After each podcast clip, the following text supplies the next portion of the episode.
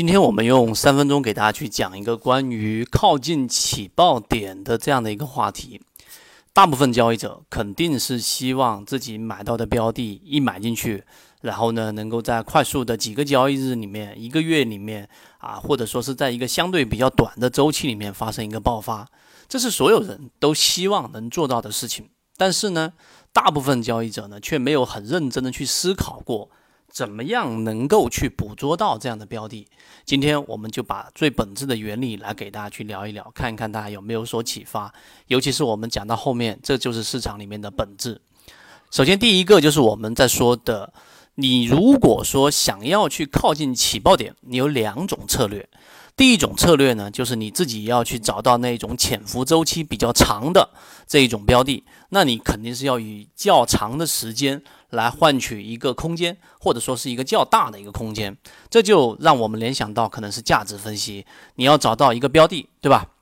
去寻找这个资金的足迹，然后呢，这个标的必须得是有很多这种基本面的支持，那么在长期来说，它一定是会有一波上涨。举个例子，像是之前巴菲特投资比亚迪，那这就是一个属于这种类型的。那么对于这种啊潜伏周期比较长的资金，首先第一，它的资金你想要找到端倪，其实是很难去找到端倪的，因为这是一种大玩家的游戏。举个例子，巴菲特已经明摆的告诉你，我就是建仓了比亚迪，但是有多少人等得了呢？这是第一个。所以大玩家的这一种大资金的潜伏很难靠近到起爆点，所以在价值角度呢，第二个，如果这个市场是能够有效的，并且比比较及时的反映出这一个上市公司的一个价值，那么价值越高，那它上涨的幅度就越大，或者概率越高，那这是一种非常有效的理想市场。但是在我们的 A 股市场并不是。所以，如果你想要去做这种类型的投资者，那么实际上你需要做的准备工作就很多，并且呢，你得需要比较长的一个投资周期。第二种策略呢，就是我们要靠近一些短线的，就是说它整个资金它的整个需要得到回报的周期是比较短的，或者说我说的更更通俗易懂一些，就是比较着急、比较着急获利的这种资金、这种标的。那么实际上呢，这种标的它相比于前者，第一，它更适应于 A 股市场，因为 A 股市场里面牛短熊长。第二个呢，作为交易者，其实你有更多的迹象是可以寻找到的。我们今天在我们的进化岛当中就拿出了一个标的环宇，给大家去做一个例子。那我们第二点来告诉给他，如果你选择的是这种想要在短期，这个短期可不是短线，也不是超短线，它可能是。两个周、四个周啊，也就是一个月啊，两个月，甚至到半年都是可以接受的。那像这样的标的呢，它就不属于长线了，属于中短线。那你就得去再往深层次去挖掘。第三点，这种策略的资金，它很着急，它也很聪明。于是呢，它就有几种啊，或者说有一些很明显的特征。举个例子。他的建仓拿筹码，第一点，第一小点，拿筹码是非常非常的以啊快速的手手法拿到。那你怎么样快速的拿到手里面的筹码呢？毫无疑问，一定是快速的拉升起来，让前面那一波短线被套，或者说是那一些啊这一种呃获利的短期获利的标的啊的投资者散户让他盈利。所以当他拉一波，我们说的环宇这个例子就是出现三个涨停板啊，三个涨停板拉升起来之后。那么这一波拉升，然后它有第二个，它非常快速的要把筹码洗出来怎么办？它不会慢慢的盘整，它会快速的下跌，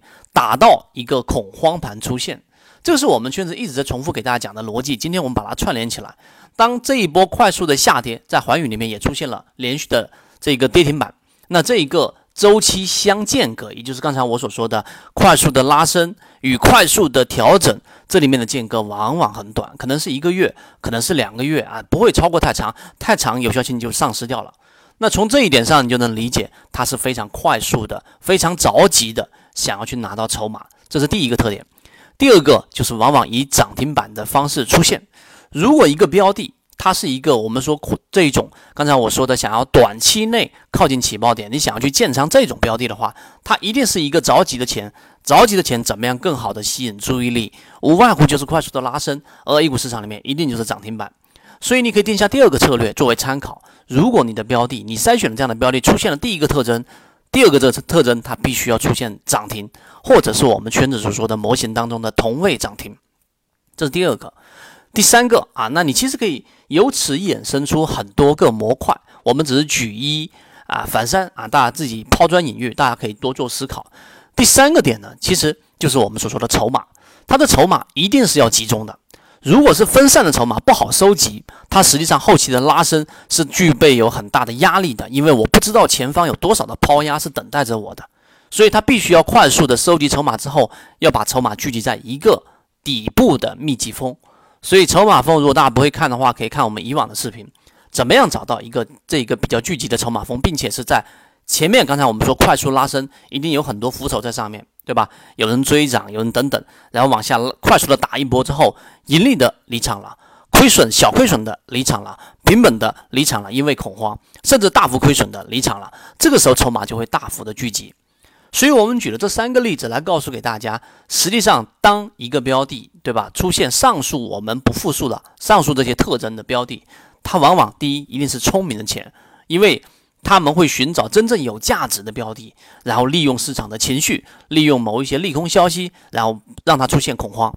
第二，它是非常着急的钱，所以它会快速的拉升，然后再打压，而不是缓慢的。我们所说的以前传统的大家所说的主力建仓的，花一年两年慢慢的建仓，没有这种情况。这第二个，第三个，他们知道怎么样去吸引别人的散户交易者的注意力，涨停也好，对吧？进入龙虎榜也好。各种理由啊，它总是能吸引到大部分的注意力。第三点，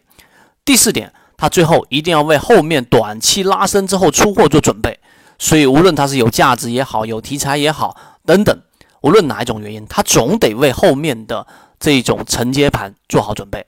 所以，如果你是一个呃成熟的交易者，或者说你在市场里面待有一段时间，你就会明白，我们上述这些内容具有真正意义的实战性。而且我们圈子也在不断的呈现这个实战性，在市场里面怎么样运用？希望今天我们的这个视频对你来说有所启发，并且我只我觉得大家可以啊认真去做一些思考跟拓展，并且在评论区里面说出你的想法。你认为在哪个阶段里面还可以有一些补充？我们在方法和模型上可以多做交流。好，今天讲不多，和你一起终身进化。